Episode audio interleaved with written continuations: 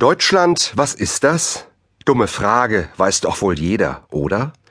Nach 16 Jahren deutscher Einheit betrachten die meisten das Land und den Staat, in dem sie leben, als eine Selbstverständlichkeit, als hätte es nie etwas anderes gegeben. Dabei ist dieses Deutschland noch ganz jung, gerade mal so alt wie ein Teenager, der auf dem Weg zum Erwachsensein die Abenteuer und Nöte der Pubertät durchmacht. Wer selbst ein Teenager ist, also um das große Revolutions- und Wendejahr 1989 herum geboren wurde, für den ist Deutschland gleichbedeutend mit dem, was erst 1990 entstand, eine Republik, die zum ersten Mal in der deutschen Geschichte allen Deutschen Freiheit und Einheit brachte. Wie schnell so etwas in Vergessenheit gerät. 16 Jahre später kann laut einer Umfrage ein Drittel der Deutschen mit dem Datum des 9. November 1989 nichts mehr anfangen.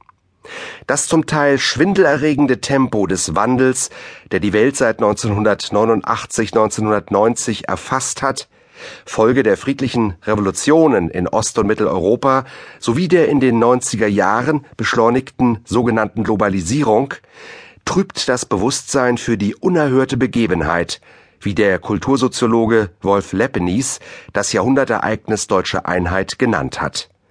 Die wachsenden wirtschaftlichen und sozialen Probleme, mit denen das neue Deutschland seither zu kämpfen hat, verstellen den Blick auf diesen Glücksfall der Geschichte, der manchen sogar wie ein Betriebsunfall vorkommt.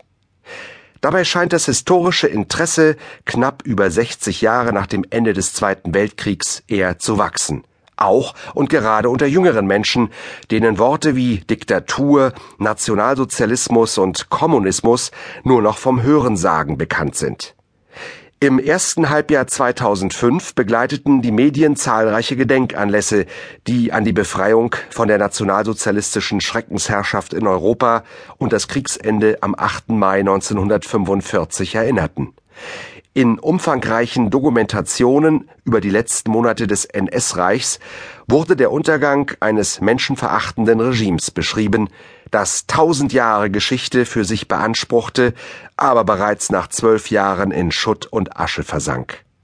Adolf Hitler, sogenannter Führer und tatsächlicher Verführer der Deutschen, der von ihm entfachte Zweite Weltkrieg und der von den Nationalsozialisten organisierte Massenmord an den europäischen Juden das war Deutschland 1945, als es zusammenbrach. Und was ist Deutschland heute? Wie wurde es überhaupt zu dem, was allen geläufig ist? Seit wann kann man eigentlich von Deutschland sprechen und in welch unterschiedlicher Gestalt trat es vor unseren Tagen auf? Wer so fragt, muss sich auf eine Reise in die Vergangenheit begeben. Sie führt den Zeitzeugen des jungen 21. Jahrhunderts der im Bann von Computer und Internet an Zukunftsmusik gewöhnt ist, weit zurück ins 19. Jahrhundert. Dorthin, wo die Anfänge und Wurzeln dessen liegen, zu dem Deutschland, wie wir es alle kennen, geworden ist.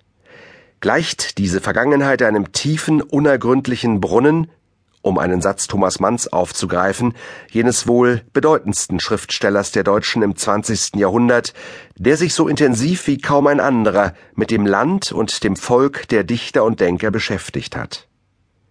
Das wäre gewiss eine Übertreibung, die dem Erzähler eines Romans zusteht, der den Leser in immer weiter entfernte Gefilde locken möchte – in unserem Fall verhält es sich anders, weil wir Übersicht gewinnen und von wahren Geschehnissen berichten wollen, die sich in einer Zeitspanne von rund 135 Jahren zugetragen haben. Gemeint ist die Geschichte Deutschlands, und zwar die Entwicklung von der Gründung des ersten deutschen Nationalstaats im Jahr 1871 bis zur Gegenwart. Wer wissen möchte, in welchem Land er heute lebt, muss dort beginnen. Um die Begeisterung zu verstehen, welche die Deutschen in Ost und West 1989 beim Fall der Berliner Mauer erfasste, ist es erforderlich, den verschlungenen und oft unterbrochenen Weg zu Freiheit und Einheit in Deutschland abzuschreiten.